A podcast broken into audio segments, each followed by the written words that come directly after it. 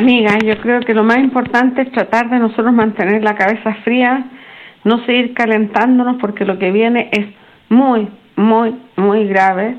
Adelantaron el toque queda porque se supo que la, la estrategia es romper toda la cadena de abastecimiento de alimentos, incluso algunas zonas del agua, las farmacias, intentaron quemar un hospital e intentaron tomarse el aeropuerto.